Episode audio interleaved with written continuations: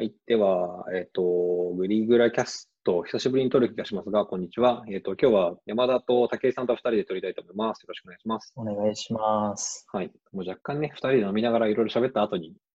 うんやべって思い出して始めた感じだけど。そうですね。はい。で、まあ、もともとこれ撮ろうすでに、あどうぞ。あれだよね。だってあれですもんね。さっき飲み終わって帰ってきたところで今撮ってますもんね、あ武井さん。そうです。もうちょっと3倍ぐらい。もともとこれ撮ろう言ったのは、あの代表リーチこの間決め直そうっていう時に、うん。が、えっと、武井さんとこれ喋った方がいいなって思ったのは、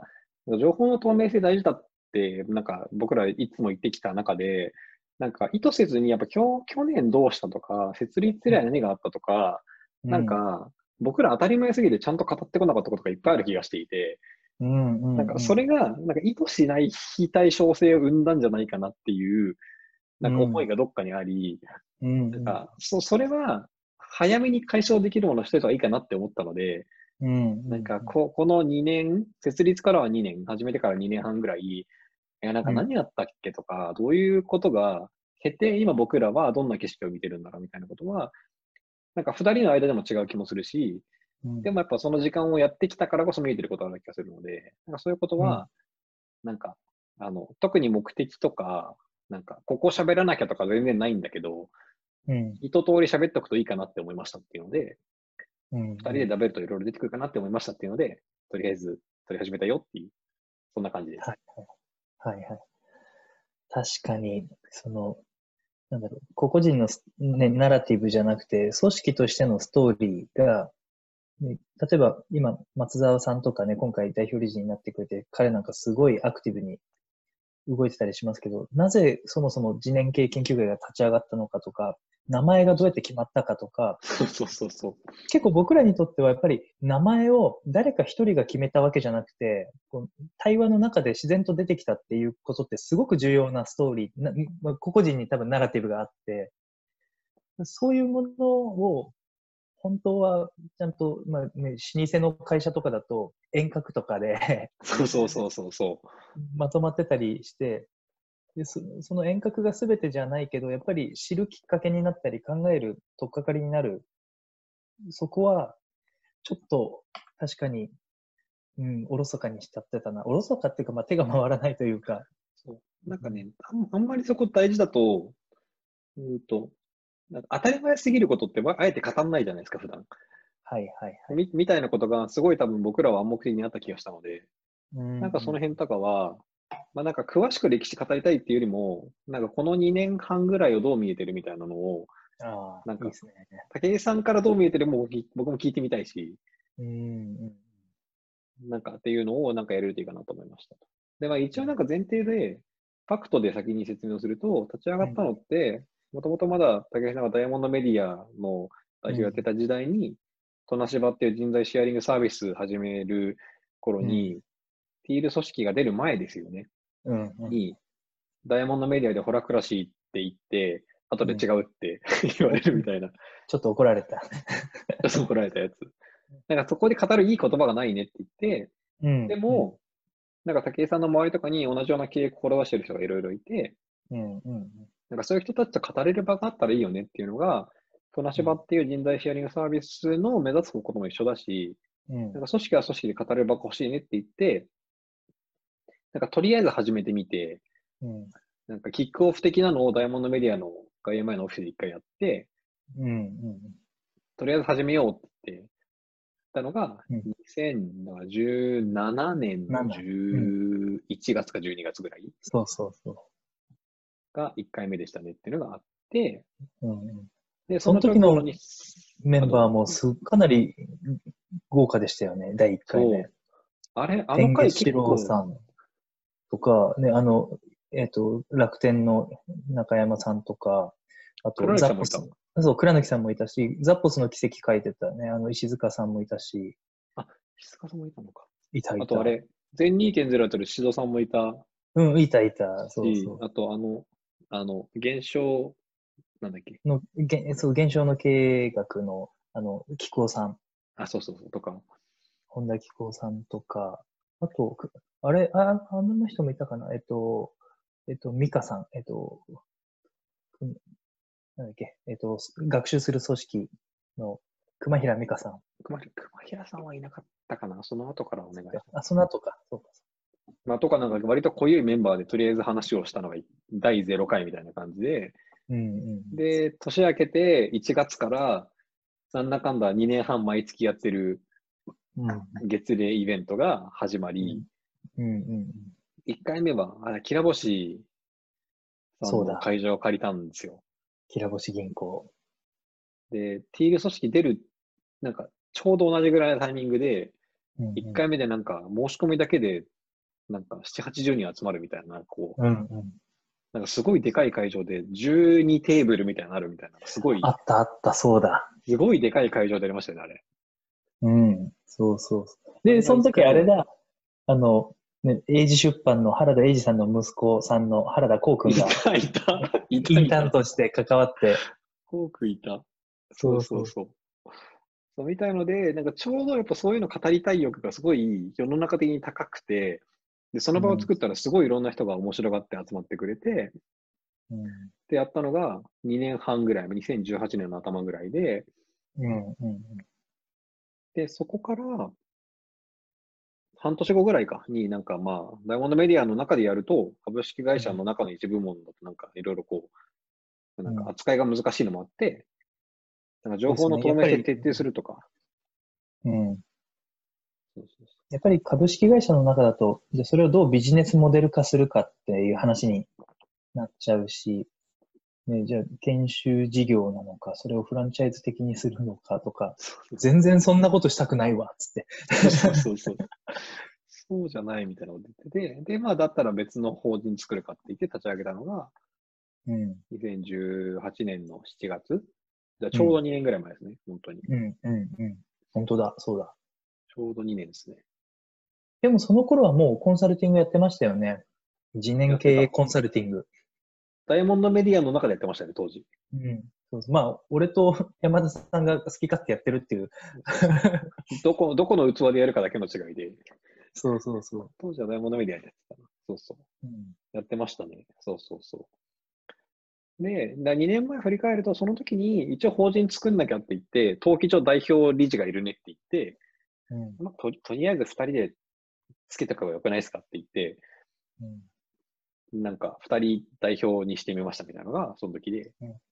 でも、ほどういう法人格にするかもすごい話し合いましたよね。しましたねうん。そもそも僕らは何を作るんだろうっていうミーティングしたの覚えてますもん、俺。そうそうそう。株式会社なのか、NPO なのか、社団なのか、単なる任意団体なのか。でもとにかく権力っていうものをなんか集中させたくないねっていうそうそうそうそうありつつ。うん。で、いろいろ考えて、でも社会的に受け入れやすいと、うんうんうん。そのパワーバランスが株主みたいな特定の人に集まらないみたいな考えて、うんうん、一般社団が一番いいねって言ってそうですよね。うんたんですよね。うんで、登記上どうしても代表が必要だからどうしようかって言って、うんうんまあまあじゃあとりあえず2人つけとくかみたいな感じでうんうんつけたのが2年前。そうですね。あんまりなんか強い人がなかったな、俺、その時。誰かいなきゃいけないしみたいな。そうですね。まあ、トナシバっていうね、人材シェアリングサービスからの展開で生まれてきたから、ね、例えば松井さんとかもいやりたいって本人が言ってればなってたし、そうですね。でも彼は、まあ別にどうでもいいよ。でも今回、ついに、あの、関連して代表理事になりますけど。2年越しで代表理事になりましたね。そうそうそっから2年だから、まあ全部含めると2年半ぐらい、2年半ちょっとぐらい経ちましたねっていう感じですけど、うんうん。えーなんか、総じて振り返ってみて、どんな、どんな過程だった気がしますね。なんか。ああ。まあ、一番大枠でいくと、いや思った以上に仲間増えたなっていう感覚 は、に。まず第一にあります。確かに。やっぱ世の中、そういうのを求めてる人がいっぱいいるし、感覚だけじゃなくて、それをどう、ね、具体論として表現するか、あの、っていう、そこって本当社会の悩みなんだなっていうのは感じる。一方で、え次年経営研究会立ち上げたときは、社団だけど、もうちょっとお金稼ぐかと思ってました。そうっすね。確かに。そうまあ、具体的な、ね、ビジネスモデルとか事業とか考えてなかったですけど、イベント以外になんかもう少しやっていこうかみたいな。あと、ね、意外、あの、松井さんとかが、ね、次年系研究会で、例えば、ね、コンビニエンスストアのフランチャイズみたいな、もうゴリゴリのヒエラルキーのものを無理やり次年経営にしたらどうなるかみたいなのやってみたいとか言ってた、言ってた、それ。言ってましたけど、そう、なんかもうちょっとあるかなと思ったけど、でも、本当立ち上がるべくして、今、まさに自伝経営塾が、うん。あの、もっと仲間増えた状態で立ち上がってるっていうのは、すげえ楽しみだなと思って。そうですね。うんうんなんか、その、撮り始める前に言ってた、その、リンダ・グラットンの言ってるような、その、社会関係資本みたいなものを、なんか、狙ったわけじゃないけど、すごい積み重ねてきた2年ぐらいでしたね、確かに。ああ、そうですね。確貨かに。幣を稼ぐとかよりも、良い仲間をちゃんと作るみたいなことに時間を使ってきた感じは、確かにすごいあるかもしれないですね。いやすげえわかる。やっぱ自念に集まる人たちって、基本、基礎的な価値観とか、もう向かいたい方向性が一緒だから、うん。あんまりお互いのことをね、深く知らなくてももう共感できちゃうし、信頼できちゃうってすげえなと思って。うん。それ確かにすごいありますよね。お互い、なんか、なんだろう。あの、本業という言葉が正しいかわかんないですけど、うんうん。その稼ぎを得る、日本円を得るための何を主にしてるかとか、あんまり知らないとか全然あるじゃないですか。知らない。知らない。全然知らない。でもなんか確かに、そ、そこに、えっと、そこを知らないことへの違和感を持たずに普通に接してるとかいっぱいありますよね、確かに。うんうんうん。なんかそれはすごくそうだな、確かに。ところどころでね、多分ビジネスとかは生まれてるんでしょうけど。うんうん。うん。そうですね。なるほどな。確かにこの2年、2年半ぐらい振り返ってみたときに、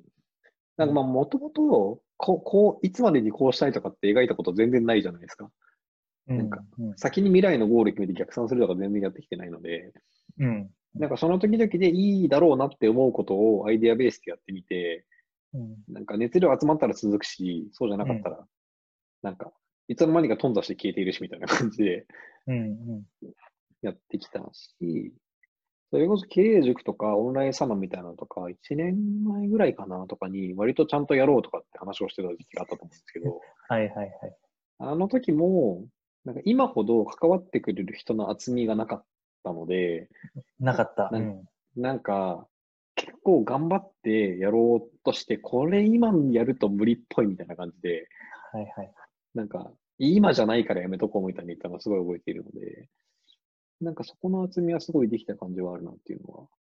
いや、そありうですね。がたいことに。うん。なんか仲間が増えてくれたのはすごい嬉しいなっていうのはすごいありますね、確かに。うん。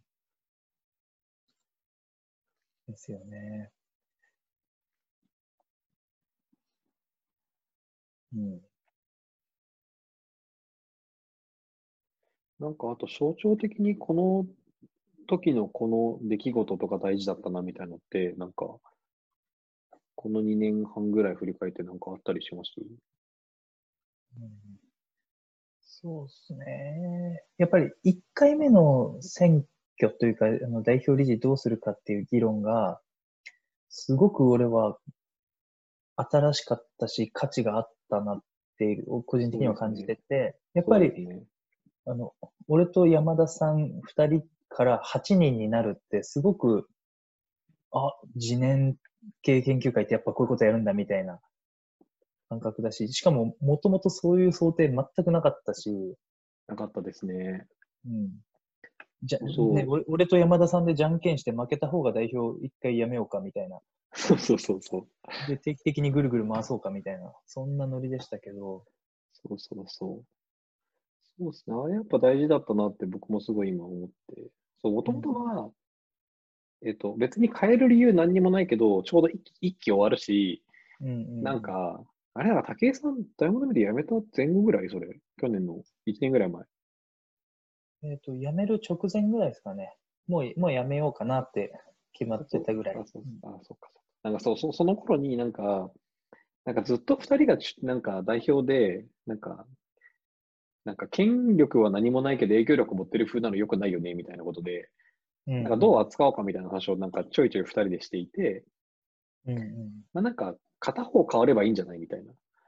二人いるし、なんか順繰りに一人ずつ変わっていって、で、2年で任期を負ったらおしまいみたいな感じにして、みたいなことがいいんじゃないとか言ってて、うんうんどっちか変わるかみたいな。え、全然俺辞めるけどみたいな二人して言ってるみたいな。なんか、うんが1年前だったのが、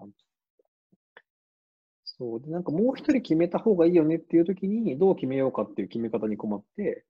うんなんかだったらやりたいとか、推薦とか立候補ある人を、なんとなく、なんか5、6人ぐらい募って、それですごい多かったら、なんか、決め方をその時考えればいいんじゃないみたいなことを言ってたのが、なんか多分1年ぐらい前で。うんうんでそしたら結果的に推薦と立候補で8人集まって、なんかもう5人とか言ってたから8人とかあんま変わんなくないみたいな感じで、もううん8人縁起良さそうだよ。よねぐらいな。そうそうそう。みたいな感じで、もうじゃあ8人にしたいみたいな言ったのが前回で、そう。あれはなんかそそういうプロセスだったなってすごい気がして、うんうん逆に言うとやっぱり、なんか、もともと武井さん、なんか、ダイヤモンドメディア時代にいろいろこう、なんか、どっかで喋ったりとか、記事に出たりとか、メディア出たりとかしたのとか、なんか割と知ってる、なんかセムコの時の流れからね、みたいなので、その会話で知ってる人がいっぱいいて、みたいな感じで、いた感じと、なんか1年半ぐらい活動してて、なんか次年系研究会の中でよく喋ってる2人みたいな感じになってたので、うん。なんかなんか二人のものだよね感が出るの良くないよねっていうのは多分当時すごい問題意識であって、次年っぽくないねみたいうん。なのを解きたかったのがすごい去年だった気がするので、うん 結果8人になったみたいな。まあ、なんか面白い出来事だったな、確かうんで、俺やっぱ実際、ね、そんなに代表理事がいっぱいいる組織って他にないんで、なんか実際それで運用した結果感じるのは、に。めちゃくちゃ心強いなって思うんですよね。うん、うん、うん。ね島さんとか、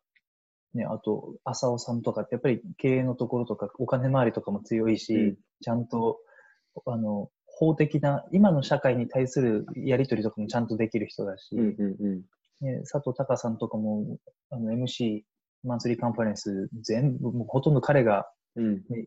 になってくれたりとか、うん。ああめっちゃ心強いとか思ったり、うん、やっぱね、ダイヤモンドメディア辞めるときも結構いろいろ、いろんなこと考えて、やっぱり悩みもあったんで、浅尾さんとに相談したことがあって、まあ別の機会のの時にどう思います？とかって言った時になんかすげえ、あの、あ安心したというか、うん、うん。あやっぱりこういう仲間がいるってありがてえな、みたいなのは、すごい感じて、うんやっぱりうん自分が今までいた組織を離れる時こそ、周りに人がいることのありがたみとか、まあ家族もそうでしたけど、うん、うん、うん。あやっぱりなんか、うん、なんだろうな、そう、アイデンティティがね、そういう人、仲間とどんどん繋がっていく感じがあって、うん、うん。あもうなんか、どうにかなるな、みたいな。ね、なんか、あの、普段 Slack で全部やり取りしてるけど、なんか8人だけで Facebook のメッセージ作ったじゃないですか、なんか。うんうんうん代表理事8人のいる。なんか、石丸さんもかな、なんかどっかで言ってたけど、なんかあのメッセージができたのもそれはそれでよかったなと思って、うん。うんうん。なんか、あの、さすがにみんなが見る場所で、なんか、ネガティブなこと言えないじゃんみたいなのあるじゃないですか、みたいなことを。なんか、なんか、遠慮なく言える空間でもあり、でそれをうん自分一人で背負わずにできるみたいなところを作ったみたいなのは、なんか、よ、良い。なんか、それがなんか、立ち上げたから僕ら二人がそこの中心みたいな感じでもなく、そこにいる人たちでやりとりできたみたいなのは、なんか個人的にすごい良い、良かったな、みたいなのは。うんうん。そうですね。やっぱり、その、ダイヤモンドメディアを辞めたっていうのもそうだし、次年とかで、新しい組織に対する、そのパーセプションというかなんか、